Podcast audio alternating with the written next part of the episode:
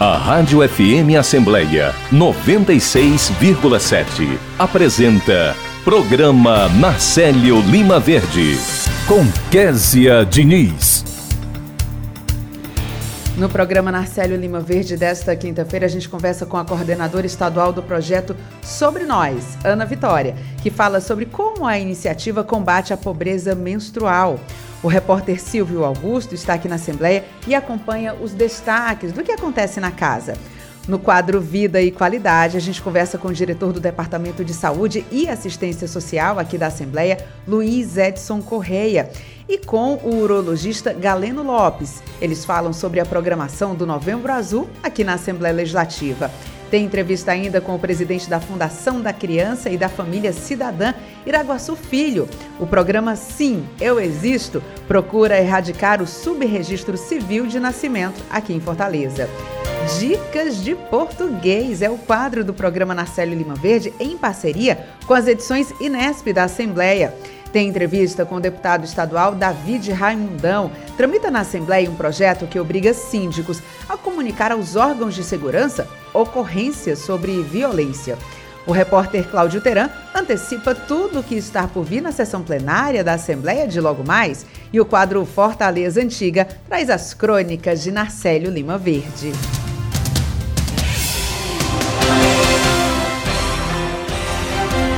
Olá, eu sou Kézia Diniz e o nosso querido Narcélio nos acompanha em casa e conduz o quadro Fortaleza Antiga. No programa Narcélio Lima Verde, você vai saber os destaques das sessões plenárias do Legislativo Cearense e muito mais. Estamos juntos todas as terças, quartas e quintas-feiras a partir das 8 horas da manhã, na sua Rádio FM Assembleia 96,7 e também na internet, no YouTube e no Facebook da Assembleia Legislativa. Eu agradeço a você desde já pela companhia. O programa também fica disponível em nosso podcast. Você pode nos encontrar nas principais plataformas de áudio, como o Spotify, Deezer, Apple Podcasts e Google Podcasts. Basta procurar Rádio FM Assembleia e se inscrever. E para participar do nosso programa enviando algum comentário ou sugestão, anote o número do nosso WhatsApp: 859-8201-4848. Rádio FM Assembleia 96,7. Com você, no centro das discussões. Nas cidades e também no campo, muitos cearenses dizem não às fake news, às notícias falsas na internet, como o Franzé, que planta café em Guaramiranga. Eu já sei. Fake news é nome difícil para boato, mentirada. Mas aqui no meu sítio, internet é para ajudar, não para espalhar esses perigos. Assembleia Legislativa do Estado do Ceará, na defesa do cidadão e da sociedade, compartilhando com você o combate às notícias falsas na internet. Entrevista. Estamos de volta com o programa Narcélio Lima Verde e o programa Sim, Eu Existo busca erradicar subregistro civil de nascimento em Fortaleza e sobre esse assunto a gente conversa com o presidente da Fundação da Criança e da Família Cidadã, FUNCI, Iraguaçu Filho.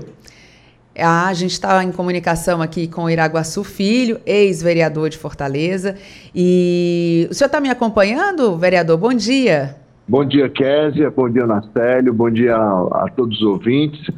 Eu lhe chamei de vereador porque ah, o senhor sabe, né? Acompanhei muitos anos ali, não só o senhor, mas o seu pai também. A gente está com uma pequena dificuldade de comunicação. Iraguaçu Filho, que é presidente da FUNCI, e vai contar para a gente como é que funciona esse programa. Primeiro, quero desejar um excelente dia para o senhor. Seja sempre muito bem-vindo aqui ao nosso programa. Bom dia, presidente.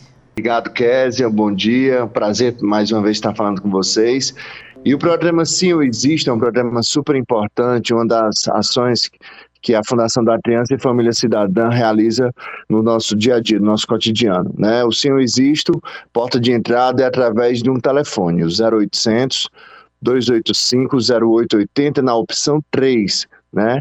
E a gente faz todo o trabalho para a emissão do registro civil tardio, né? E, é, e, sem registro não se tem cidadania, não se tem dignidade e não se acessa os serviços públicos.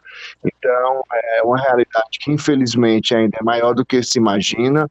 É, temos dados super atualizados. Ontem tivemos uma reunião com o IBGE, anteontem, terça-feira, em que, a, apesar da redução do percentual de, de subregistro das pessoas nascidas em Fortaleza cair de 4% para 2,19%, ainda assim é um percentual muito alto, acima, acima da média nacional, mas mostra que o trabalho que o comitê vem realizando tem sido é, exitoso e que a gente precisa cada vez mais é, fortalecer essas ações do comitê. Então, é, é importante, principalmente agora com a, o tema da redação do Enem, para que as pessoas conheçam que cada um possa dar sua contribuição, Kézia, porque cada pessoa pode cadastrar no 0800, sabendo de algum caso de alguma pessoa que não tem o registro civil, ou alguma família que não tem, porque é uma realidade também, já tiramos uma vez registro de três gerações.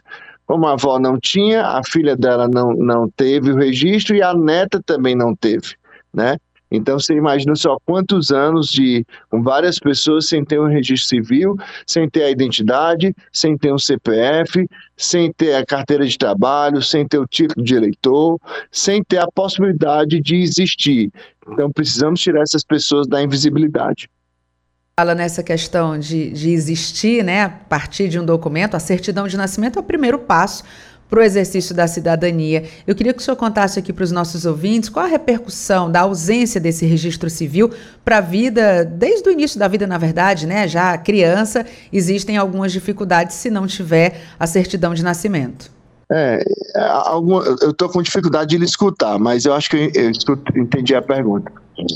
A, a, a, questão do registro civil, que é gratuito, inclusive, está estabelecido na Constituição, é, a todo e qualquer cidadão é, garantido a, é garantida a primeira via da, do registro civil, mas a gente sabe que existem vários fatores que acabam é, é, é trazendo essa realidade de, desse percentual de pessoas que acabam tirando o registro civil. Primeiro, às vezes extraviou a, a certidão de nascimento da mãe ou do pai.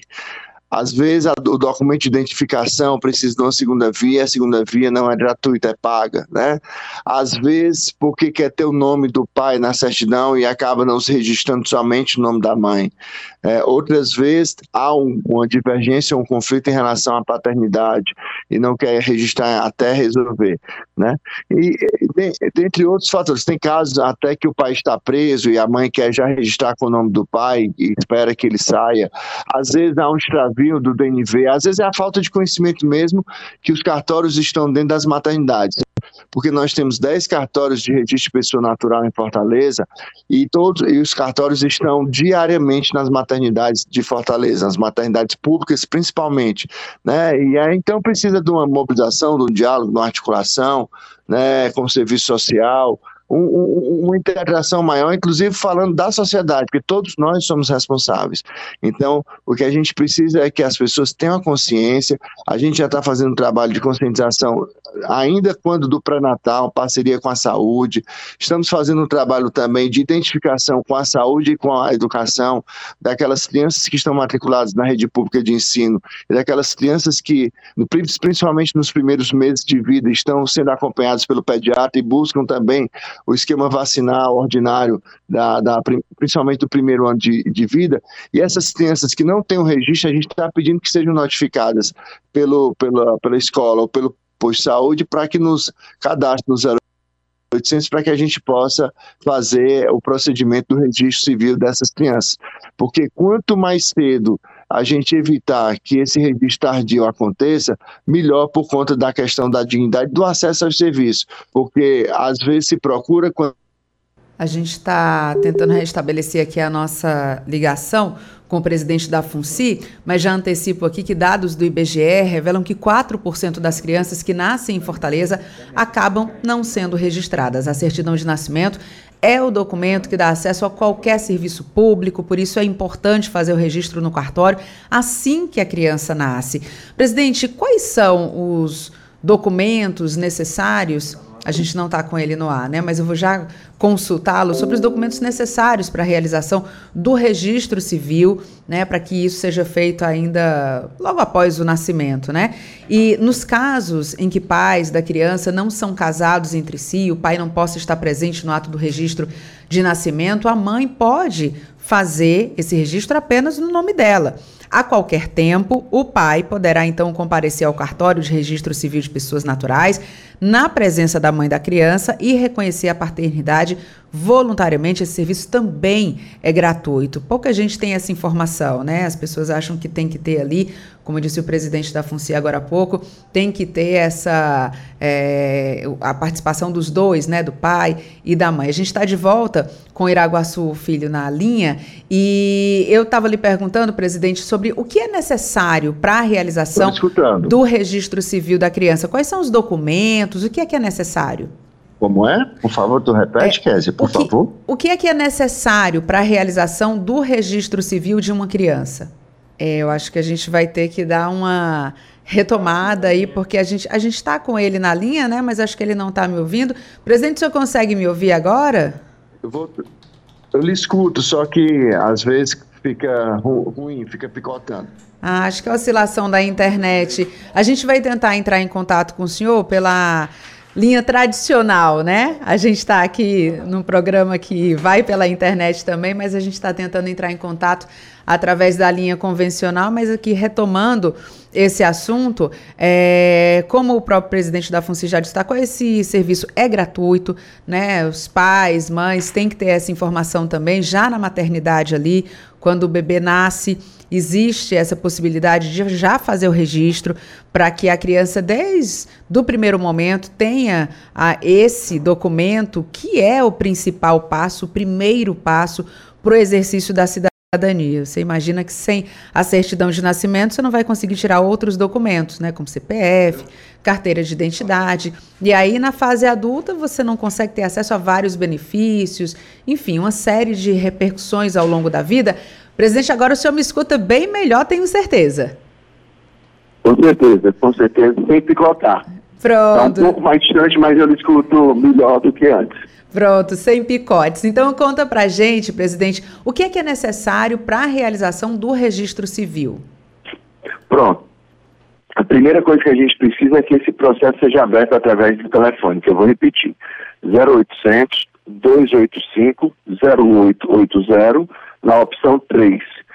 Coloca as informações, vai responder um questionário de oito perguntas, bem simples, bem objetivo, né, dizendo quem é a pessoa, onde reside, nome dos pais, se o pai ou a mãe também não tem registro é, a gente realmente está com dificuldade. Eu vou agradecer, de todo modo, a participação do presidente da FUNCIR, Aguaçu Filho, que, como o próprio nome já diz, né, filho do vereador de Fortaleza, que faleceu recentemente, Iraguaçu Teixeira, né, que tem um legado muito importante aqui para Fortaleza, médico. Sempre que eu entrevisto o Iraguaçu Filho, a gente acaba relembrando do pai, que é um homem importante, né? Foi um homem muito importante aqui para Fortaleza. Mas é só para fechar esse assunto, os pais devem levar ao cartório de registro civil os documentos pessoais, RG, CPF, a própria certidão de nascimento ou de casamento, bem como, e isso é muito importante, a declaração de nascido vivo. Essa declaração é emitida pelo hospital ou maternidade e é entregue aos pais do bebê logo após o nascimento. E aí, naqueles casos, como a gente já explicou, em que o pai não está presente, a mãe pode fazer esse registro só com o nome da mãe e o pai depois, já na presença da mãe, pode ir ao cartório voluntariamente para reconhecer a paternidade. Essas são as informações. A gente segue agora com o programa Narcélio Lima Verde, 8 horas e 11 minutos. A certidão de nascimento é o primeiro documento de uma pessoa. Sem a certidão, a vida fica mais difícil. Me lembro que antigamente tirar uma certidão era coisa complicada. Os tempos mudaram, até os cartões ficaram mais bonitos. O que antes era difícil de conseguir, agora tá fácil. É só chegar no cartório mais próximo da sua casa e dizer assim, ó: "Eu queria registrar o meu filho ou sua filha, se for o caso". Você não paga nada, é lei. Ande e Unicef ajudando os brasileiros a exercerem o direito de ter um nome e um sobrenome. Apoio Rádio FM Assembleia 96,7. No século XIX foram criadas as primeiras empresas especializadas em abastecer os jornais com notícias. São as agências de notícias, que têm como clientes os veículos de comunicação de massa. Com o avanço das tecnologias de comunicação, principalmente depois da internet, multiplicou-se a quantidade de notícias circulando diariamente. Sintonizada com esses avanços, a Assembleia Legislativa do Ceará criou sua agência de notícias para noticiar as atividades parlamentares que repercutem na vida dos cearenses. Além da atuação parlamentar, a agência de notícias divulga informações sobre os serviços e eventos promovidos pelo Poder Legislativo, de interesse do cidadão e do servidor, aproximando ainda mais o parlamento da sociedade. A notícia gerada em tempo real pode ser acessada a qualquer dia, hora e lugar. Além do noticiário de cada dia, os internautas dispõem de clipping eletrônico, de banco de imagens e do Fale Conosco, um caminho virtual para a pessoa cadastrada receber mensagens e se comunicar com as agências de notícias. E utiliza recursos do WhatsApp para transmitir informações de eventos e deliberações do Legislativo. Compartilhar iniciativas. Esta é a meta da Assembleia Legislativa do Estado do Ceará.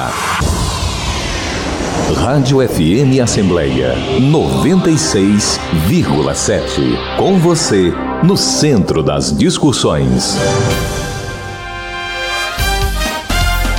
Você ouve Programa Narcélio Lima Verde, com Késia Diniz.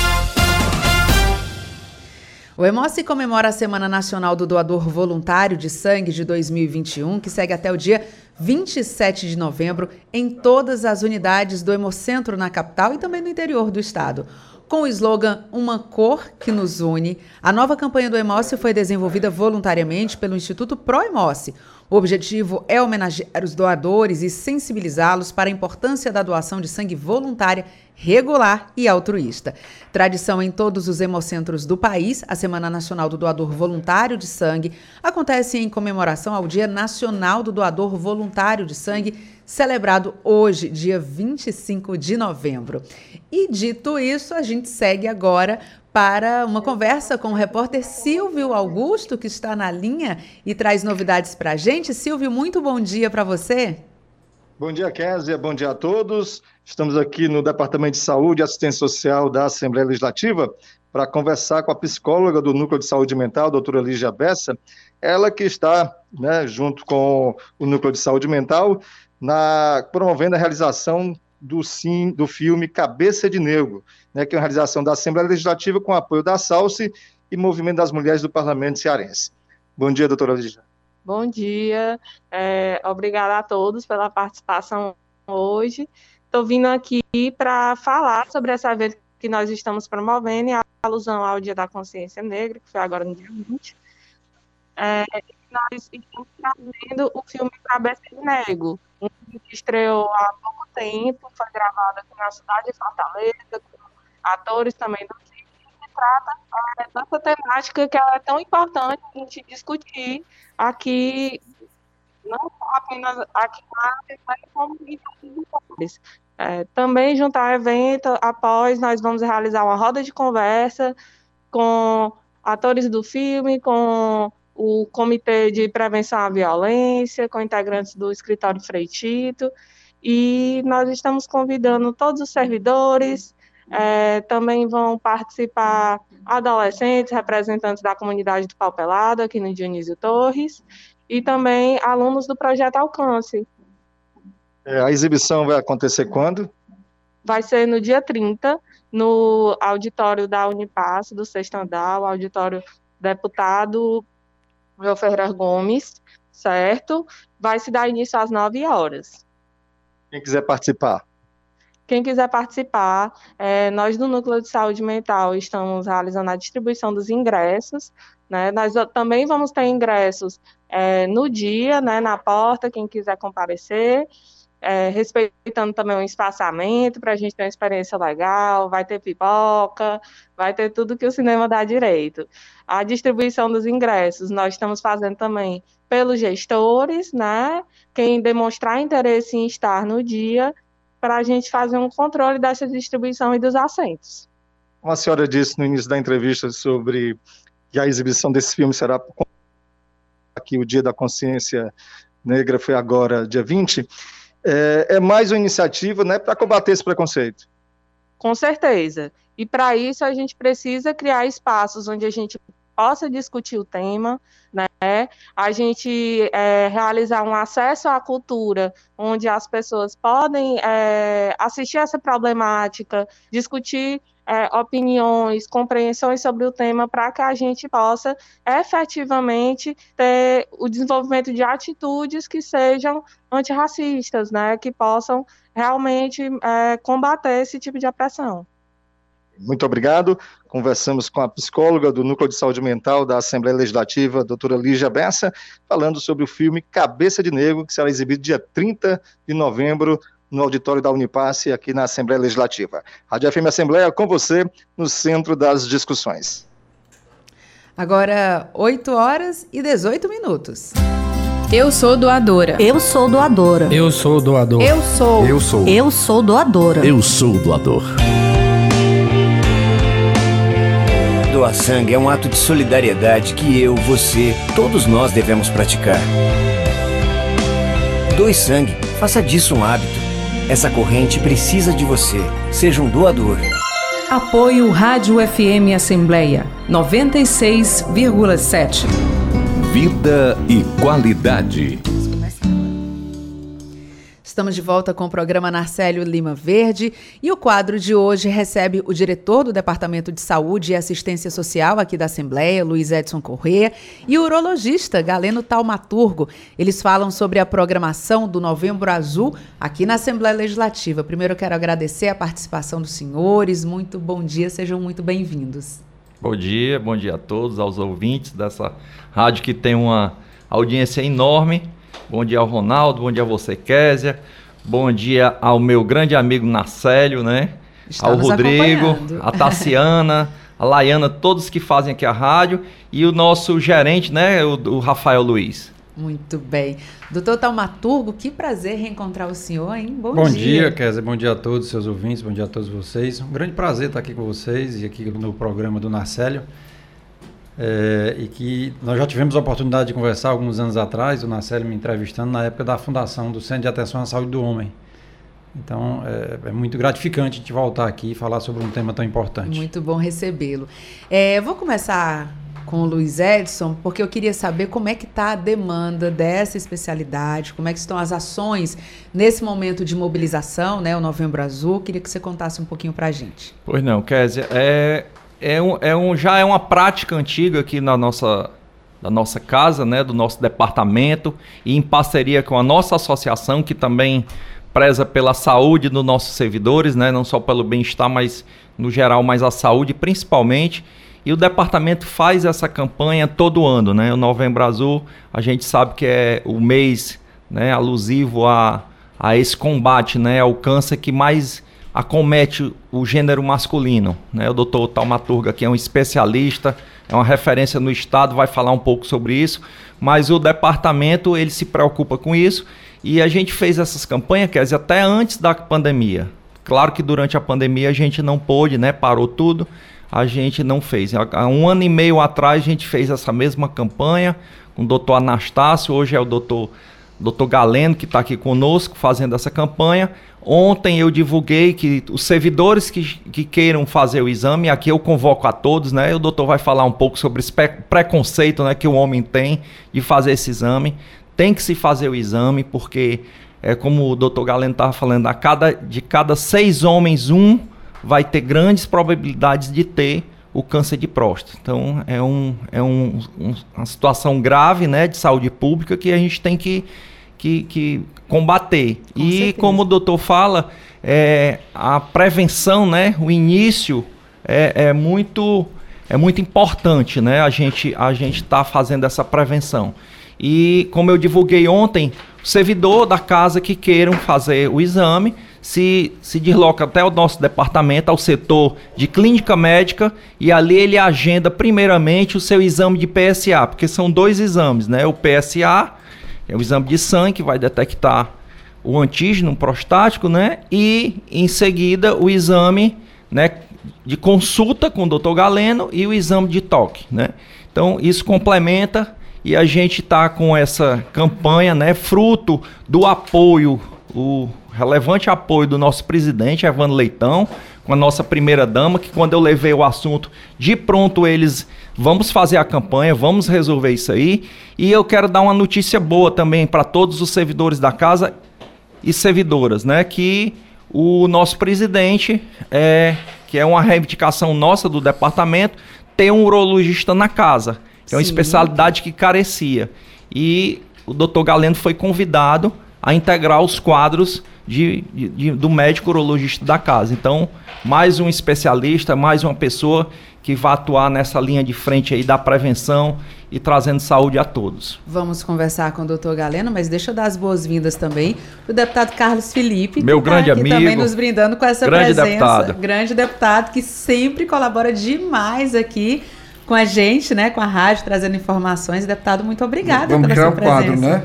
Hã? Vamos criar um quadro aqui. Vamos criar. Prevenção, começando aqui com ele, com o urologista.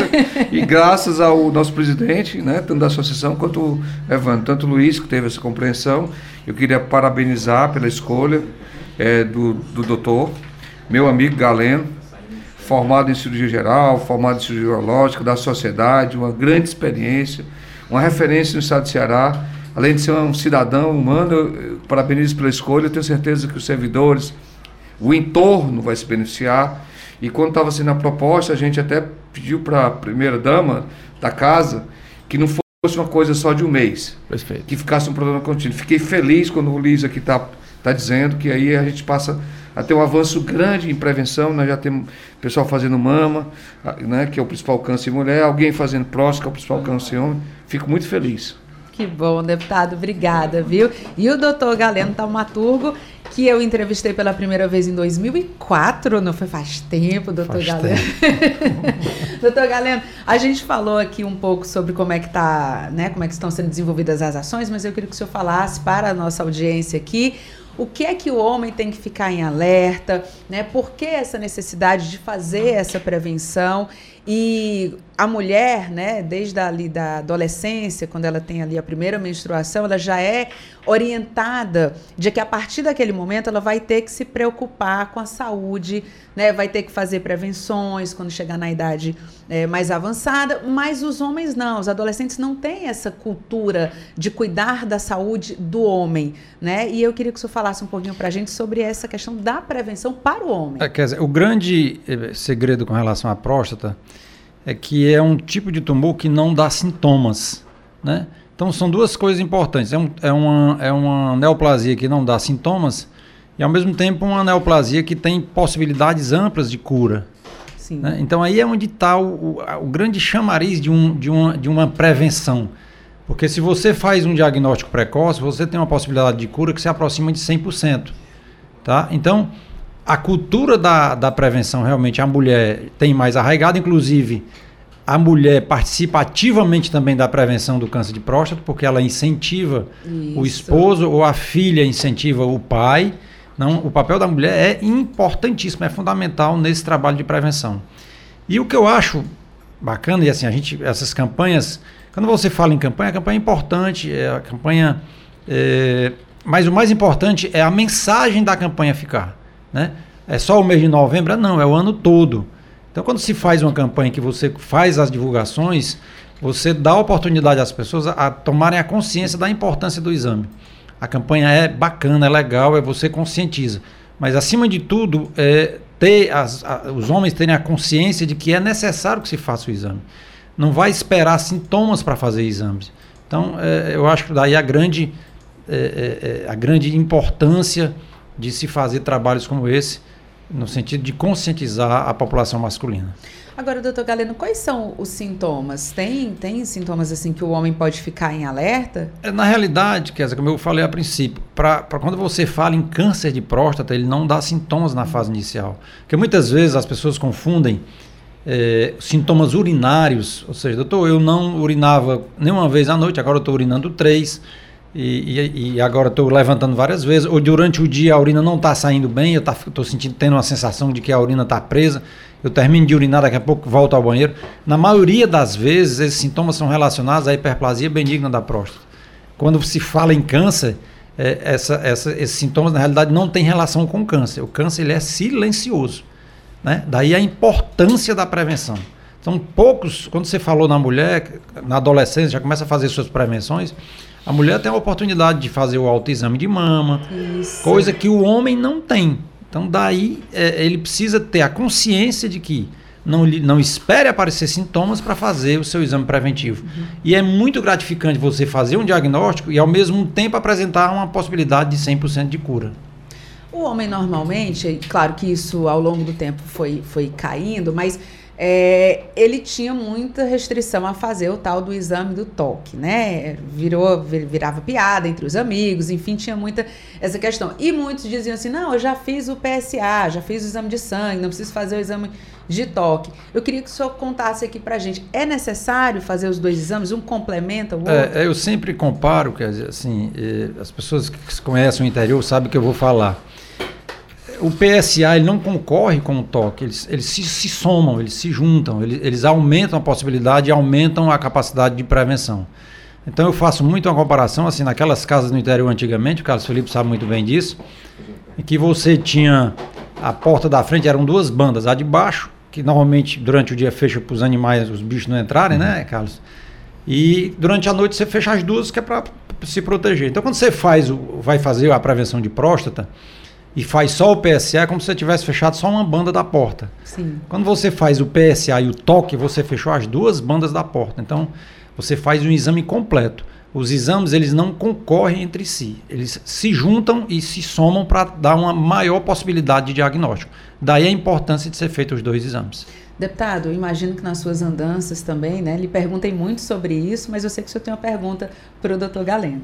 Exatamente. Essa pergunta ela tem um sentido especial, porque ele, ele também é um, é um servidor público e trabalha no sistema público e trabalha com as pessoas também mais pobres, né?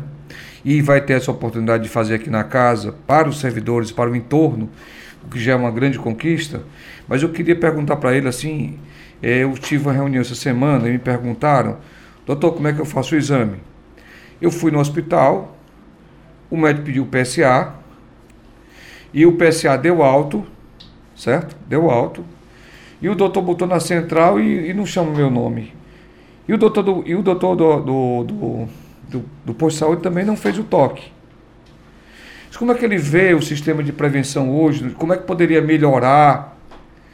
Porque eu, o Galeno sabe que tem três tipos de câncer que que precisam ser efetivamente prevenidos. Um é o de próstata, outro é o de mama. E o outro é o do trânsito gastrointestinal. Então os três são muito simples. O de próstata seria o PSA, pelo menos a partir dos 45 anos dos pacientes de risco, e a partir de 50, associado ao toque. Isso é para ser feito no posto? Qual a dificuldade que está tendo? Qual é o, como é que ele sai de lá? Ele teria que ir para um hospital, tipo um hospital geral, ou uma policlínica. As policlínicas estão todas elas tendo a biópsia, porque depois está com PSA alto, o cara fez o toque. Aí precisa fazer a biópsia. Aí eles vêm para a gente aqui. Aqui na casa nós passamos uma emenda, inclusive nós comentamos aqui com o Narcélio, com vários deputados, porque o paciente não tem acesso a fazer a biópsia. Ela custa, entre a, o estudo histológico, a biópsia em si, a imunistoquímica, pode dar 1.500 conto, 2.000 reais. Como é que o pessoa pobre consegue? Então, como é que ele vê as políticas públicas? De que forma pode melhorar? Assim, vai ser um grande avanço aqui para os servidores da casa para o entorno. Eu acho que aqui o papel da casa não é só prestar o serviço, mas também ele, ele se propõe a debater políticas públicas. Então, ao, ao vir para cá, a casa agrega não só uma pessoa que vai fazer o serviço, mas uma pessoa que vai sugerir, sugerir à própria Assembleia ser uma fonte né, de informação. Já estamos trabalhando o MOVE Ceará, né, são políticas públicas, essas coisas assim. Então, como é que ele vê? Como é que poderia melhorar? Como é que está a situação hoje? Carlos, eu, é, eu até falei, no, em 98 nós conseguimos abrir um serviço de prevenção de câncer de próstata, na época no Frotinha no Antônio Bezerra. Eu era o diretor do hospital na época. Nós abrimos lá o Centro de Atenção à Saúde do Homem. E que em Fortaleza, de certo modo, foi uma novidade começar a falar em prevenção, em toque. É, e aí, é, esse centro de atenção funcionou até há três anos atrás, ainda no Frotinha, foi transferido aqui para o Meireles e eu acho que agora está no Hospital da Polícia. Mas eu, eu vejo assim, é, são passos, são, são, são é, é, a evolução, né? Eu, eu acho que existem ainda as dificuldades de, de você encontrar um PSA elevado. Muitas vezes você não consegue uma biópsia com facilidade, mas nós precisamos começar, nós precisamos fazer. É, assim como todas as demais patologias, é, o sistema público ele, ele sente dificuldade em resolver. Porque realmente eu, eu, eu, eu, também já fui gestor e sei das dificuldades. Não é simples, os problemas eles estão aí, são fáceis de serem identificados, mas as soluções nem sempre são tão fáceis quanto o diagnóstico do problema. Então, mas precisa ser feita alguma coisa, né? E, e falando aqui especificamente da Assembleia, eu fiquei é, encantado com a estrutura de saúde da Assembleia. Assim, eu fiquei, eu não conhecia, uma estrutura nova, né? E assim, eu acho que ali tem, umas, tem ampla possibilidade de a gente conseguir crescer nesse aspecto, sabe? Futuramente um ultrassom, a ultrassom para fazer uma biópsia está feito, é, é, simples. Então acho que é, precisamos começar para começar para poder evoluir, né? E tudo, é, é, o homem é, voltando assim, quando você fala em saúde pública e fala em homem, o homem não tem a cultura de, de exame, o homem não tem o, o urologista como tem o ginecologista no posto de saúde. O homem ele tem medo de ir para o médico, ele, não, ele inventa que não tem tempo, ele, ele é o provedor da casa na maioria das vezes. Então tem uma série de fatores que, que também tá, acaba refletindo nessa história da dificuldade e, e que engloba também a saúde pública. Então é necessário que comecemos, é necessário que aonde nós estejamos o serviço comece e esse serviço seja contínuo, né? Porque a única maneira de resolvê-los é, é, tirar debaixo do tapete. Se quiser continuar debaixo do tapete, deixa e ninguém consegue resolver. Mas eh, eu acho que tem muito como avançar a saúde com relação ao homem, melhorou já muito, né? Mas a gente precisa e, e sempre estar tá batendo na tecla da importância e da necessidade de se dar mais atenção à saúde masculina. Se você observar, você tem você conta mil viúvas e não conta dez viúvos, e não conta dez. Ou seja, os homens morrem muito mais cedo. É por falta de cuidado na grande maioria das vezes, né? Você vê, é, eles não se cuidam. Então, eu acho que é importante, todos, aonde se abre um serviço de urologia, nós estamos abrindo uma porta a mais para o homem. Aonde se, se dá uma oportunidade de você fazer um diagnóstico, uma oportunidade para você fazer um tratamento. E, e aí, assim, quando você traz à tona os problemas, você tem as possibilidades de resolvê-los.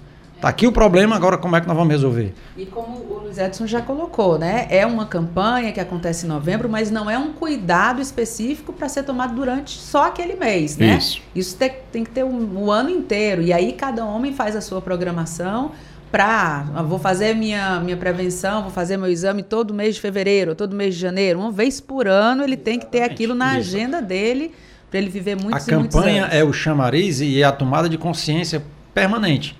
E que isso deve ser feito durante todo o ano, né? Uhum. Doutor Galeno, eu queria que o senhor desse agora a dica, né? Assim, vamos, vamos. Eu queria fazer uma pergunta, doutor Galeno. Ah, então fique à vontade. Tá eu estava me sentindo eu... aqui, tempos atrás, nosso... Fátima Bernardes e William Bonner entrevistando aqui, né? Mas aí vamos lá. Pode perguntar. Não, também tem a ver com a pergunta do meu grande amigo, doutor Carlos Felipe, uma referência também no estado de Ceará, um médico oncologista, né?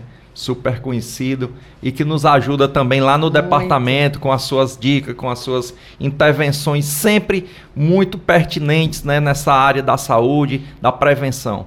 E, doutor Galeno, é porque eu li que teria diminuído o, a idade mínima, né, o, que o homem te, é, tem que fazer o exame, né?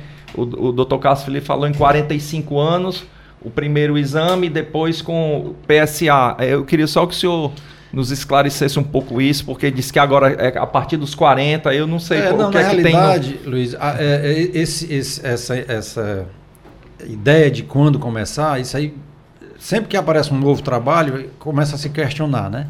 Na realidade, alguns anos atrás, a, a, a, a, indicação era que com 40, quando tinha história na família, né? Certo. E 45 se não tiver história na família. Hoje já mudou um pouco. Mas também mudou por quê? Porque hoje os homens vivem mais tempo, né? É, é muito... Antigamente você escutava, você ouvia um homem, um sexagenário, sexagenário é um homem de 60 anos, é um jovem ainda, né? É um então, jovem. Tá, também por conta disso, essa essa indicação de prevenção ela passou a ser com 45 anos com história familiar e a partir dos 50 sem história familiar. Então, certo. muito decorrente do aumento da sobrevida masculina. Certo. Muito obrigado. Doutor Galeno, conta pra gente então agora o que é que o homem tem que ter como meta, qual é a principal dica, é fazer essa programação, o que é que ele tem, a partir de agora, não, não fazia o exame antes, não se cuidava muito bem, mas a partir de agora o que é que ele tem que ter em mente? Ele tem que ter em mente, quer dizer, que ele precisa, se ele tem é, a idade de se fazer o exame, que eu, que eu falei anteriormente, ele precisa ter em mente que ele tem que fazer todo ano, né?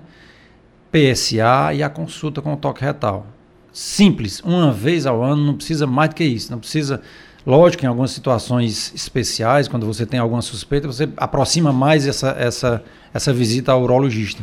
Mas em situações normais, ele precisa fazer todo ano PSA e toque. Né? Não precisa ele escutar que o vizinho morreu com câncer de próstata, porque muitas vezes o paciente chega no nosso consultório, doutor, pai, por que, que você veio? Doutor, eu vi um vizinho meu, ele. Que morte triste. E realmente a morte por câncer de próstata é uma morte horrível e que poderia ter sido evitada, né?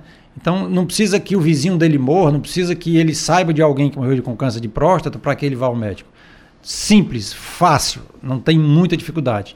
E o que eu tenho achado também muito, eu acompanho muito isso, e eu acho assim bacana que com relação ao toque, quer dizer, tem diminuído muito o preconceito. Sim. A brincadeira continua, né? Tem, você tem Mas 100 até piadas. aliviou mais também, né? É, até a, a é. brincadeira, ela faz com que a pessoa entre é verdade, e, e é. vá atrás do exame. A brincadeira é boa e ela sempre tem que existir mesmo. Mas eu percebo no dia a dia que a, o preconceito com relação ao toque, ele diminuiu muito. Muitas vezes o paciente... É, ele mesmo, doutor, vamos fazer o toque. Então, eu acho isso. E essas campanhas servem para isso. Né? Não, não, não é à toa, fica a mensagem. E aí é, o preconceito ele, ele tem diminuído no sentido de que o homem vá ao urologista, sem falar, quer dizer, quando você. O homem a partir de 45 anos, ele tem outras. Outras, é, é, outras, outros fatores importantes, como diminuição da libido, diminuição da, da, da, da função erétil já não está tão boa, que isso faz parte da qualidade de vida. Então, é um, é um, é um amplo aspecto do ponto de vista de qualidade. E também o urologista é responsável para que, que essa avaliação seja feita com o nível de testosterona, como é que está, se precisa repor, se ele está é, fazendo atividade física, enfim. É a saúde masculina que precisa ser bem colocada. Doutor Carlos Felipe estava até me, me, pontuando aqui que esses outros assuntos também são importantíssimos. A gente pode trazer depois, o Luiz Edson, para a gente falar sobre esse assunto. A própria disfunção erétil. Sim. Né? Porque, de fato, a mulher, ela é, faz parte da rotina dela. Ela está sempre preocupada com questões relacionadas à saúde, estética e saúde, né? Mas o homem não. O homem, ele, ele vai ali, se não tiver a mulher ou a filha lembrando, ó, tal coisa, ou um caso desse, como o senhor falou, de um vizinho ou um parente, ele não se preocupa, acha que está tudo bem, é, né? É verdade. E, e vai levando. É. São, são coisas associadas. Você não tem no posto de saúde a prevenção masculina, então o homem também não tem tempo, é, ele não está sentindo nada, é, as coisas se somam. Ele trabalha, ele não pode ir ao médico porque não está fácil o acesso. E quando se abre um serviço desse, você abre outra porta né? Você abre outra oportunidade. Quantas pessoas não podem ser salvas? Quantas pessoas não podem ser diagnosticadas e tratadas e curadas, e, assim, e que, e, que, e, que, e que de outra forma não, poder, não poderia haver essa, essa possibilidade. Então, eu acho isso muito importante eu vibro muito assim, porque eu sou entusiasta da prevenção do câncer de próstata. Porque é um exame que você. Quando a gente, na realidade, nós falamos de prevenção, o nome é até bacana, mas na realidade o nome é diagnóstico precoce. Sim. Porque você não tem como prevenir, mas você tem como diagnosticar. E diagnosticando precocemente, cedo, nós temos 100% de possibilidade de cura. Isso é o mais importante, né? Aquela história de que, ah, quem procura acha e quer deixar ali para debaixo do tapete. Não é não uma boa funciona, ideia. não é uma boa ideia. Não né? é uma Quanto boa ideia. antes, as é. chances de recuperação é. são muito maiores. É. Sem dúvida. Doutor Galeno, foi uma honra reencontrar o senhor. Muito obrigada, seja muito bem-vindo. O doutor Carlos Felipe vai continuar por aqui, porque a gente tem outra pauta com ele. Luiz Edson, muito obrigada. Obrigado a Se vocês, você quiser deixar aí o recado final para os servidores. Não, é dizer que a gente tem esse, esse espaço aqui, viu, doutor Carlos Felipe? Doutor Galeno, que é qualidade de vida, né? Isso. É que a Salsi e o departamento tem aqui semanalmente. E eu sempre convido vocês aqui para estarem aqui com a gente, dando essas dicas importantíssimas para a saúde de todos, né? Não só do homem, como da mulher. Tá ótimo, obrigada Muito obrigado, pela bom dia a todos, muito bom bom trabalho. para vocês. Agora, 8 horas e 42 minutos.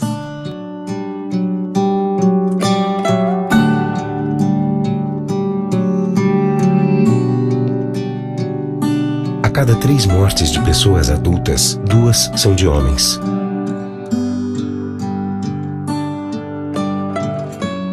A cada cinco pessoas que morrem entre 20 e 30 anos, quatro são homens.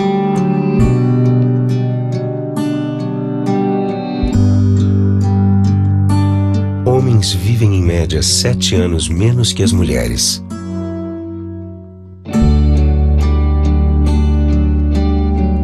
Sabe por quê? Porque o homem não cuida da própria saúde. Homem que se cuida não perde o melhor da vida. Política Nacional da Saúde do Homem. Apoio Rádio FM Assembleia 96,7.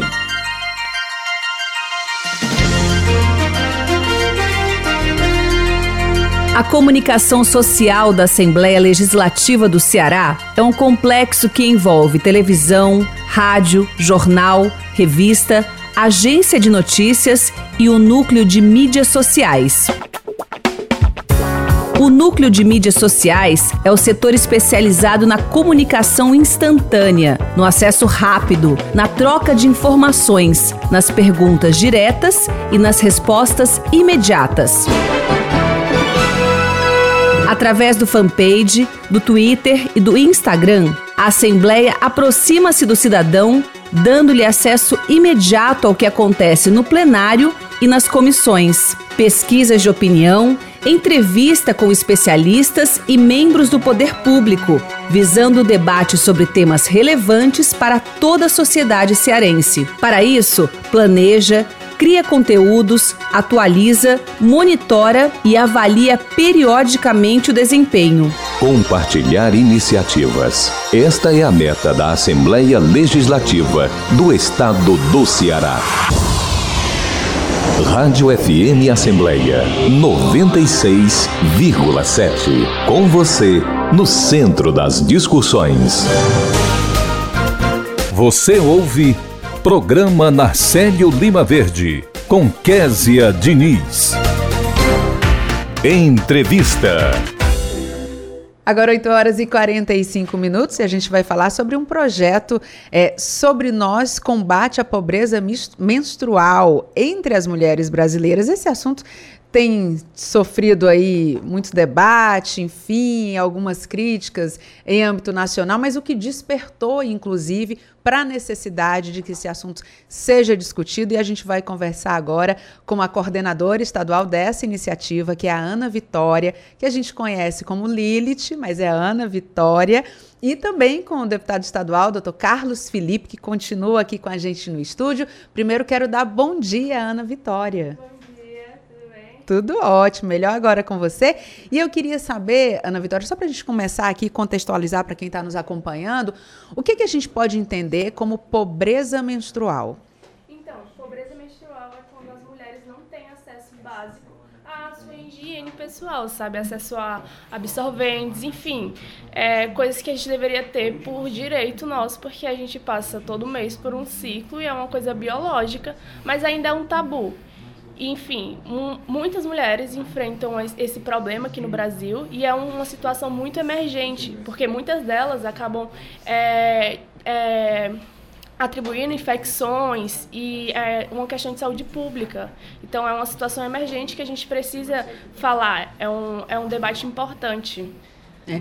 Eu estava uns três anos atrás, muito antes aí de pandemia e tal, eu fiquei muito chocada com uma cena que eu vi na rua.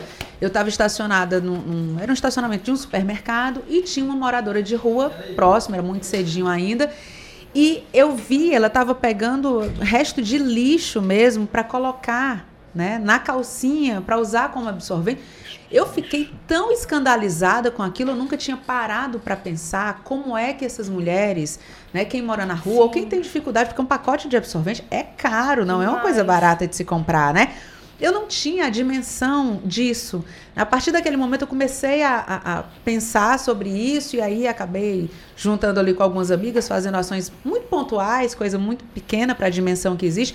Mas eu achei muito interessante quando esse debate surgiu nacionalmente, porque toda a sociedade passou a prestar atenção nisso, né? Que é um problema sim, sim. real, como você disse. Doutor Carlos Felipe que é médico sabe bem, né? Até porque conhece a realidade do nosso povo. E doutor Carlos é uma coisa que não acontece só na capital, mas no interior também. O senhor acompanha também essa situação, né? Verdade, Kézia. Às vezes o médico está no PSF, está na unidade básica de saúde e está atendendo uma pessoa pobre e ela está com uma infecção que não cura, uma vaginose. Mas ele passa o remédio, faz a prevenção, passa o remédio. Mas ele não pergunta o que, que ela está usando como absorvente. Muitas vezes um papel higiênico, muitas vezes um pano que infecta.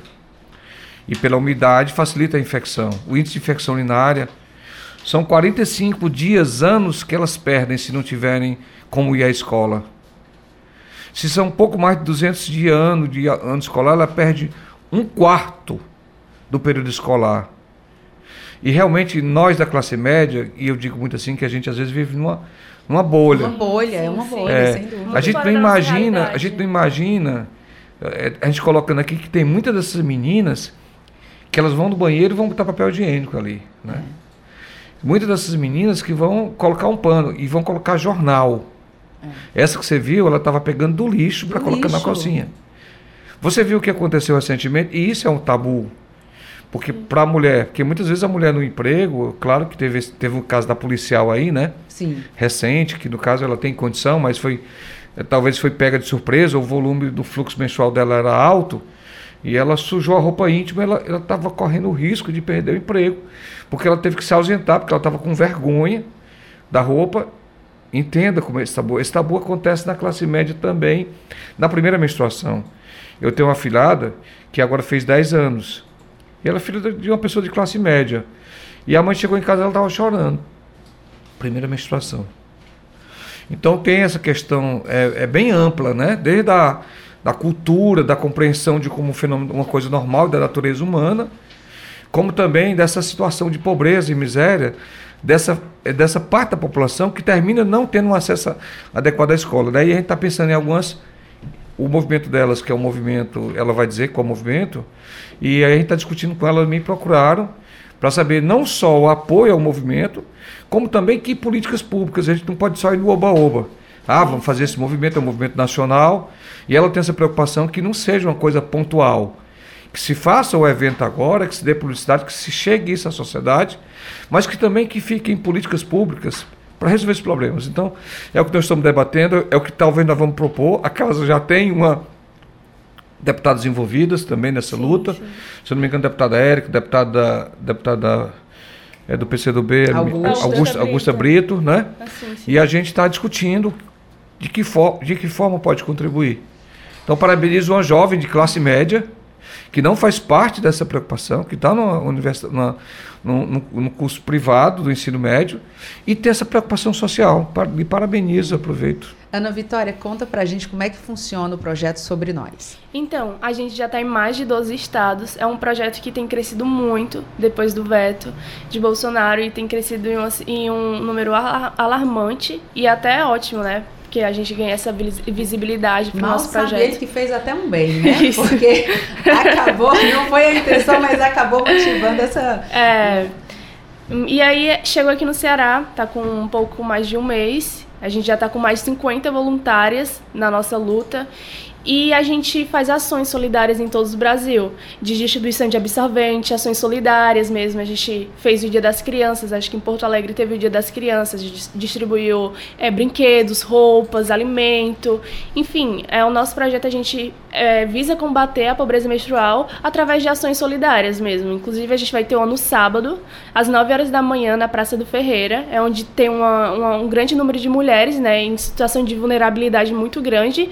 E a gente vai fazer a nossa distribuição de absorventes lá, de alimentos, enfim, dar todo o apoio necessário para aquelas mulheres que vivem naquela área lá.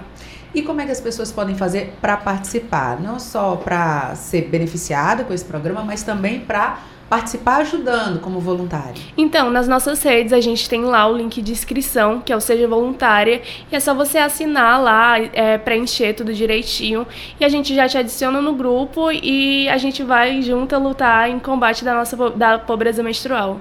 E para receber esse, o, o, benefício, assim, para receber essas doações, é, tem que estar atento de repente onde vocês vão fazer. Isso, isso. Como é, é doar? Se, é. Imagine se eu quisesse lhe ajudar com, com, com apoio. Com doação. Como é que eu faria? Isso, é só entrar em contato com a gente, que a gente, é só dizer o local, a gente mesmo pode pegar, ou então é, deixar, mas a gente dá um jeito. Qualquer ação é bem-vinda, qualquer doação é bem-vinda, um pacote de absorvente a 10, qualquer tipo de doação é realmente bem-vinda. Doutor Carlos, inclusive, aqui já, já dando a sugestão, né? Eu lembro que a primeira-dama fez uma iniciativa na época dos lenços, né? Da campanha no, no, Outubro Rosa, né, tinha umas caixas aqui em vários setores da Assembleia onde as pessoas podiam depositar lenços que depois foram doados, né? De repente, uma iniciativa como essa, em instituições públicas ou em, sei lá, redes de supermercado, que chamassem a atenção para esse movimento e que ficasse lá para que as pessoas Isso. fizessem a sua doação. Você está no supermercado, de repente, bota mais um sim, pacotinho sim. de absorvente ali e já faz a sua doação. E iria por sobre nós, né? Sobre nós. Pro apoio. Exatamente, é. Faria uma caixinha. Olha, excelente ideia que a, que a nossa, né? nossa é jornalista nos dá aqui, viu? Tá vendo?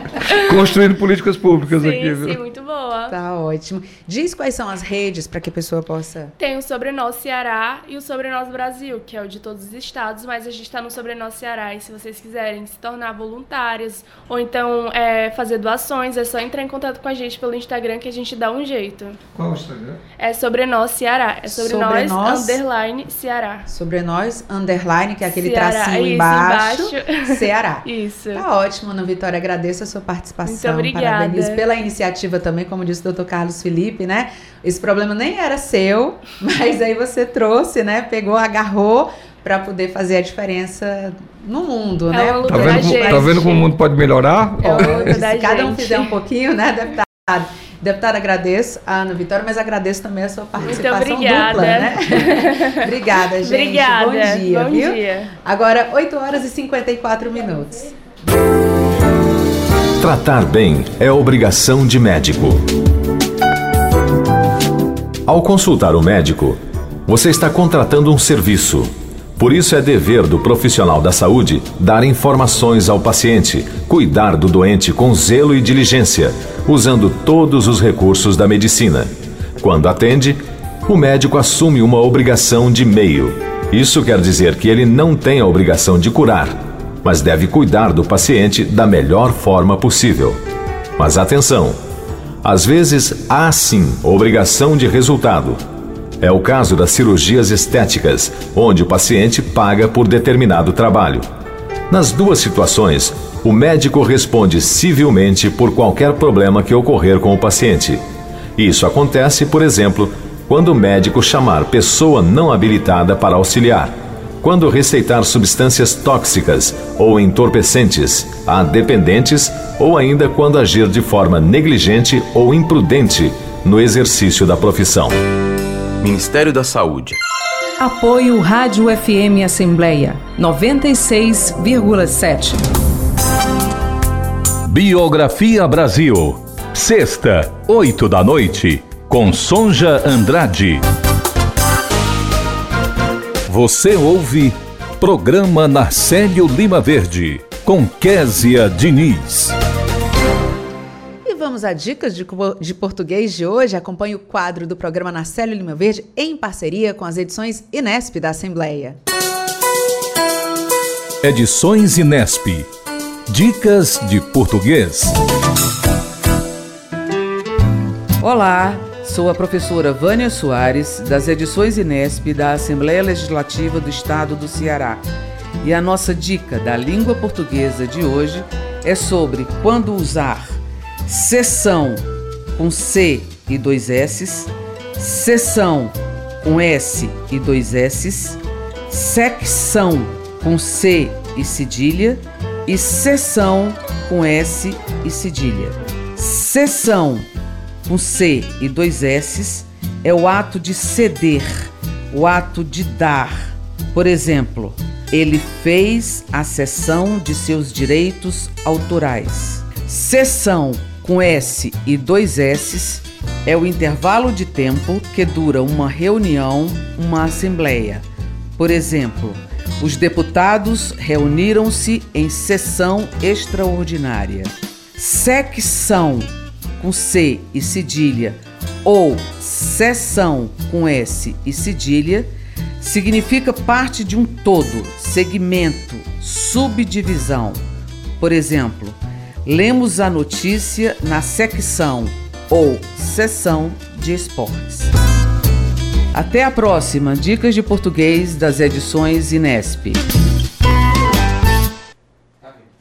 Agora 8 horas e 58 minutos. A Assembleia Legislativa do Ceará e o Tribunal de Justiça assinaram é, na terça-feira um termo de cooperação técnica para a capacitação de mulheres do sistema prisional. A iniciativa tem como objetivo atender ainda vítimas de violência, esposas ou companheiras de apenados. O evento aconteceu é, na sala de sessões do órgão especial do Fórum Clóvis Bevilacqua, um importante ponto aí para a nossa sociedade. Agora, 8 horas e 58 minutos. E a gente tem a participação do deputado David Raimundão, a quem eu já agradeço aqui pela participação. Tramita na Assembleia um projeto que obriga síndicos e administradores de condomínios a comunicar aos órgãos de segurança eventuais ocorrências de violência contra crianças, adolescentes, mulheres, idosos e animais domésticos. É sobre esse assunto que eu converso com o deputado David Raimundão. Deputado, muito bom dia.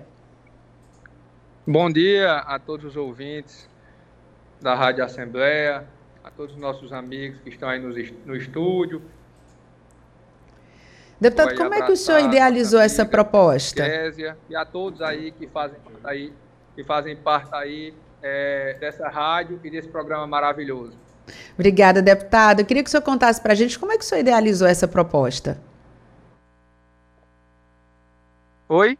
Eu queria que o senhor contasse para a gente como é que o senhor teve essa ideia para fazer essa proposta? Como é que o senhor idealizou? Conversando com os amigos, pessoas aí que moram em condomínio, assim como eu. E aí a gente vê, né, hoje no dia a dia, infelizmente, é, muitos problemas de, de maus tratos com mulheres, com animais. E muitas vezes os vizinhos têm medo de denunciar, e isso aí faz com que encoraje e faça com que o pessoal dos condomínios os, os síndicos de cada prédio, de cada condomínio fechado, faça esse trabalho de ajudar essas pessoas que muitas vezes estão sendo acuadas em suas casas, estão precisando de um apoio, e nós temos que legislar para isso, legislar para diminuir as desigualdades, legislar para que a gente possa é, é, enfrentar essas pessoas que fazem tão mal às mulheres, fazem tão mal aos animais, fazem tão mal às crianças, muitas vezes, é, é, do nosso Estado. Deputado, em caso de aprovação, como é que a proposta vai funcionar na prática? O seguinte, é, nós estamos aí com essa proposta, onde vai obrigar aos síndicos e administradores dos condomínios a comunicar aos órgãos de segurança eventuais ocorrências de violência. Ou seja, é, é, o síndico que muitas vezes é, é, fazia vista grossa em saber que alguém da, do seu condomínio estava ali sofrendo violência doméstica, às vezes um animal, às vezes uma mulher, às vezes uma criança, e eles fechavam os olhos, agora eles terão obrigação, eles serão obrigados a fazer a, a denúncia, a ligar para os órgãos de segurança e fazer essa queixa contra essas pessoas que para mim não, é, não são pessoas, são monstros que infelizmente ainda tem na nossa sociedade e que a gente precisa extinguir isso é, do nossos, dos nossos meios. Deputado, e qual a expectativa para a aprovação do projeto? Como é que está a tramitação? Está, já está nas comissões, é, é, estamos conversando aí. Sei que tem muitos projetos. É, não sei se algum deputado querá fazer, vai querer fazer alguma alteração, mas estamos à disposição para conversar. E o que vier de, de ideias de outros deputados para melhorar, para acrescentar, nós estamos à disposição para colocar no projeto e aprovar o quanto antes. Tá ótimo, deputado. Agradeço muito pela sua participação. Muito bom dia para o senhor. Eu, eu, que agradeço a todos vocês que fa fazem a rádio, que é um meio de comunicação extraordinário. Vocês estão de parabéns. Muito obrigado e contem comigo. Obrigada, deputado. Agora 9 horas e 2 minutos. Meu marido me batia tanto que até hoje eu tenho marcas no corpo. Ele dizia que sem ele a gente ia passar fome e eu aguentava pelos meus filhos. Aí eu comecei a trabalhar e apanhava, mais ainda, porque ele dizia que mulher minha não trabalha. Eu demorei para sair dessa história e me dar valor, viu? Essa história é da Maria José de São Paulo, mas também é minha. Eu sou Júlia Lemertz e assumi essa luta. Uma vida sem violência é um direito das mulheres. Apoio Rádio FM Assembleia 96,7. Você ouve Programa Narcélio Lima Verde, com Késia Diniz. Agora 9 horas e 3 minutos e a gente está aguardando aqui o repórter Cláudio Teran para ele contar para a gente o que é que vai acontecer na sessão plenária de logo mais. Cláudio Teran que já está com a pauta aí muito extensa. Cláudio Teran, isso tudo é projeto que está em tramitação? É isso mesmo? Muito bom dia. Os deputados estão animados, Kézia. Muito bom dia. Estou vendo aí, viu? O que, é. que você destaca? Olha, a produção legislativa no final do ano, Kézia Diniz, ela tem uma vantagem, né? Ela, ela se intensifica justamente pela proximidade do final do, do período, se, se intensifica por conta do orçamento do Estado, o orçamento geral para o exercício do próximo ano e também a proximidade das eleições, porque os deputados também é, levam em conta essa questão no que vem é ano de reencontro com as as urnas para eles e a busca de renovação de mandatos. Então nós temos vários projetos de lei, principalmente de vários deputados, e um dos projetos mais significativos foi apresentado pelo deputado Guilherme Sampaio. Ele autoriza o Poder Executivo a instituir, em caráter emergencial, o programa de distribuição gratuita de máscaras, que é aquela tipo PFF. O que, que significa isso? Peça facial filtrante, destinado a beneficiar a população usuária regular de equipamentos públicos, cujo funcionamento pressuponha elevada circulação de pessoas ou em situação de vulnerabilidade social ou com vistas à prevenção do contágio por Covid-19. E o deputado fez essa apresentação explicando que o objetivo é justamente garantir uma máscara melhor uma máscara com mais capacidade de contenção né, de, de, de vírus que possam estar circulando, como também que permite uma respiração melhor de quem está utilizando esse equipamento. Eu acho que, o, no geral, o cearense, o brasileiro já se acostumou né, a andar de máscara. Eu mesmo, quer dizer, Denise, você e todo mundo, né, a gente se acostumou a incorporar o uso da máscara no nosso dia a dia. É até estranho quando a gente sai sem máscara, né? Parece que está faltando alguma coisa. Eu já voltei da garagem lá da minha casa, do prédio onde eu moro, que eu estava sem máscara. Oh, tá acontecendo alguma coisa? Será que eu saí sem estranha. camisa? então são coisas desse nível, né?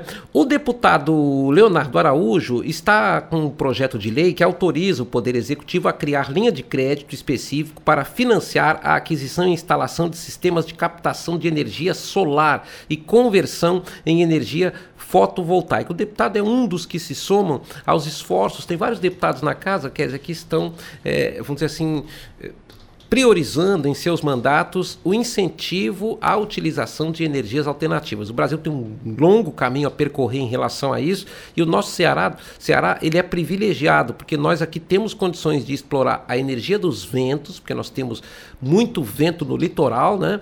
E nós temos também condições de explorar a energia solar, porque o sol aqui no Ceará ele é o ano todo. Então, são coisas que precisam efetivamente avançar. Temos que avançar, até porque essa energia é renovável, essa energia é mais barata. Teran, já tem oradores inscritos? Nós temos seis oradores inscritos no primeiro expediente. O deputado apóstolo Luiz Henrique vem falar mais uma vez para reforçar a iniciativa que ele teve aqui de solicitar, né, de propor a, que não se realize carnaval e Réveillon, considerando o temor de que a Covid possa ter uma onda aqui no Ceará, já que na Europa, já que em outros lugares se percebe que eh, os casos aumentam, e o, o, deputado foi o primeiro parlamentar a vir a público dizer, defender a não realização. Então ele vai falar novamente sobre isso, é um dos temas que ele vai apo, a, apontar na sessão de hoje. Teremos logo depois o deputado Dr. Carlos Felipe. O terceiro orador do primeiro expediente seria o deputado Antônio Granja, mas ele já cedeu o tempo para o líder do governo, o deputado Júlio César Filho. Júlio César Filho vai falar, entre outras coisas, do investimento público para que viabilizou, está viabilizando o Hospital Regional Vale do Jaguaribe, cuja primeira etapa será entregue hoje pelo governador Camilo Santana, com a presença de deputados. Inclusive, esse fato foi amplamente destacado hoje cedo aqui na nossa emissora no Notícias do Ceará. O deputado Renato Rosina é o quarto orador, o quinto, o deputado Romeu Aldigueri, e o sexto a falar no primeiro expediente será o deputado estadual Fábio Galvão. E aí eu quero saber também quem é que vai falar no terceiro expediente, que é o seu programa aqui na Rádio FM Assembleia de toda sexta-feira. O terceiro expediente vai ter um educador. Nós vamos conhecer melhor o trabalho do deputado Guilherme Sampaio. Ele que tem uma carreira toda formada na educação, ele tem pós-graduação, ele tem mestrado nessa área eh, educacional. Ele é um defensor da educação e da cultura, tanto nos cinco mandatos de vereador na Câmara Municipal, como no mandato que ele está exercendo aqui aqui na Assembleia Legislativa, ele também participa eh, de comissões técnicas, ele foi secretário estadual da Cultura, então ele tem uma vasta experiência e nós precisamos avançar muito em educação, Kézia Diniz. Então é bem-vindo essa entrevista, bem-vindo deputado no terceiro expediente, amanhã às 8 horas da manhã. Amanhã, 8 horas da manhã, e depois, quem quiser, pode acompanhar no podcast, né? Pode, porque o podcast tem essa grande vantagem para o público, né? A gente tem um canal no Spotify, que é da Rádio FM Assembleia, e esse conteúdo fica disponível para o público. Cláudio Teran, muito obrigada pela sua participação. É sempre um grande prazer. Pouca gente sabe, Cláudio Teran, mas se eu estou hoje no jornalismo, foi por causa da sua amizade, do seu incentivo, logo que eu estava começando em 2002. Cláudio Faz um tempinho, né? Segurou minha mão. Eu ainda tinha os cabelos pretos. e eu não tinha cabelos brancos também. Agora o jogo virou, viu, Cláudio Teran? E pense numa grande, e pense numa grande jornalista. Que bom, Kézia, que bom. Vamos Obrigada. em frente. Vamos nessa. E olha, 9 horas e 9 minutos, viu? Chegou a hora, a hora mais deliciosa do programa, né? A hora que a gente vai acompanhar a Crônica Fortaleza Antiga com o nosso querido Narcélio Lima Verde. O quadro Fortaleza Antiga também está em podcast podcast, viu? Lá estão as crônicas do Narcélio sobre a cidade. Você pode conferir toda quarta-feira, tem atualização às 8 horas da noite no Spotify, Deezer, Apple Podcasts e Google Podcasts. Vamos então ouvir a crônica de hoje? É com você. Bom dia, Narcélio. Alô, bom dia. Fortaleza Antiga. A imprensa em 1931 criticava o Palácio da Luz, hoje sediando a Academia Cearense de Letras. Diziam na imprensa que o público inteiro de Fortaleza testemunhou as condições em que o governo revolucionário recebeu o Palácio da Luz da rua Sena Madureira. Era uma casa quase vazia, com seu mobiliário e utensílios espalhados pelas diversas residências do ex-presidente e por várias casas particulares. A Delegacia Militar do Ceará e as autoridades civis conseguiram reaver em parte os objetos extraviados. No mesmo dia, uma notícia diferente sobre o município de Vaz Alegre. Uma história antiga dizia que Vaz Alegre era cheio de contrastes, não era nem várzea nem alegre. O delegado de polícia era uma mulher e contavam variadas formas de contrastes que neste momento não estou lembrando. Outra coisa, os estrangeiros sempre gostaram de Fortaleza. Uns para trabalhar, ganhar muito dinheiro, outros para perseguir as meninas. Acompanhe comigo que notícia interessante foi divulgada em 1951 pelo jornal O Povo. Quantos trabalham nesse jornal tiveram hoje a surpresa de constatar a presença em nossa redação de Vyacheslav Lavinsky, o russo que, em circunstâncias um tanto misteriosas, veio ter as praias de Aracati. Lavinsky veio colocar um anúncio na seção Anúncios Populares, pondo à venda o seu barco, no qual fez a travessia do Atlântico. Ele chegou sozinho ao jornal e pôs a gerência do jornal em sérias dificuldades. Não obstante haver quem falasse francês, inglês e até um pouco de alemão, não se conseguiu entendimento com ele, que só sabe falar o eslavo. Essa história do russo recorda para mim o começo da TV Ceará. Quem lia Seleções? Seleções era uma revista estilo Veja, estilo Caras não, que a Caras é mais para a sociedade, né? Estilo Isto É. Então, as Seleções era lida por todo mundo, uma revista muito apreciada naquela época.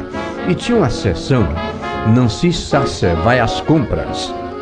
Imediatamente apareceu aqui uma Nancy, o Nancy, naturalmente uma imitadora. Ela fez tanto sucesso que ganhou até um programa na televisão, um programa de entrevistas do Canal 2. Certo dia, a Nancy Sasser Tupiniquim levou para ser entrevistado um norte-americano. Como não falava inglês, convidou um professor do IBEU ser o intérprete. A clássica pergunta do tempo do The Book is on the Table foi How long time do you stay in Brazil? Perguntou o mestre do IBEU. E o americano em porto-inglês, o portunhol. É melhor o senhor falar mesmo em português, que eu não estou entendendo nada. A apresentadora não aceitou e disse: Não, senhor, eu convidei o professor, o senhor vai ter de falar inglês com ele. Foi uma gozação geral. Coisas do início da TV Ceará, Canal 2 em Fortaleza, época dos Sete Dias em Destaque, do Contador de Histórias, Repórter Cruzeiro, que eu apresentava até 62.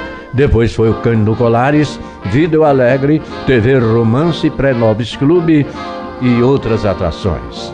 É bom recordar a Fortaleza Antiga e seus personagens, não?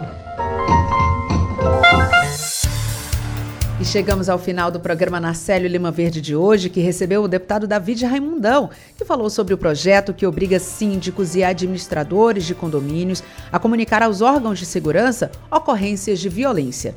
Também conversamos com a coordenadora estadual do projeto Sobre Nós, Ana Vitória, e o deputado Carlos Felipe. Eles falaram sobre como a iniciativa combate a pobreza menstrual entre as mulheres brasileiras. A gente também conversou com o presidente da Fundação da Criança e da Família Cidadã, Iraguaçu Filho, que falou sobre o programa Sim, Eu Existo, que busca erradicar o subregistro civil de nascimentos em Fortaleza. No quadro Vida e Qualidade, o diretor do Departamento de Saúde e Assistência Social da Assembleia, Luiz Edson Correia, e o urologista, Dr. Galeno Taumaturgo, detalharam a campanha Novembro Azul aqui na casa. No quadro Dicas de Português, as edições Inesp da Assembleia trouxeram regras práticas da língua portuguesa. O repórter Silvio Augusto acompanhou os principais acontecimentos na Assembleia e o repórter Cláudio Teran antecipou discussões da sessão plenária de logo mais. Muito obrigada por nos acompanhar juntinho do rádio. E para você que nos acompanha nas redes sociais, a produção também está sendo veiculada no YouTube e no Facebook da Assembleia Legislativa. Também estamos em podcast. Você pode nos encontrar nas principais plataformas de áudio, como o Spotify, Deezer, Apple Podcasts e Google Podcasts. Basta procurar Rádio FM Assembleia e se inscrever. Além de mim, Kézia Diniz e de Narcélio Lima Verde, a equipe do programa reúne na coordenação Tarciana Campos, na produção Laiana Vasconcelos, repórteres Silvio Augusto e Cláudio Teran, direção de vídeo Rodrigo Lima, a coordenação de programação é de Ronaldo César e a supervisão é de Rafael Luiz Azevedo. Para participar do nosso programa enviando algum comentário ou sugestão, anote o número do nosso WhatsApp 859 8201 4848. Estaremos de volta na próxima semana, mas não esqueça que na segunda-feira a gente tem aquele encontro marcado no Conexão Assembleia. Esta semana a gente conversa com o médico, presidente da Associação Brasileira de Transplantados, Edson Aracaki, que fala sobre o impacto da pandemia nos processos de transplante e também sobre a necessidade de uma constante conscientização da sociedade para a doação de órgãos. Obrigada, Narcélio, pela parceria. Obrigada a você que nos escuta pela audiência. E a gente volta a se encontrar na próxima semana. Até lá. Tchau.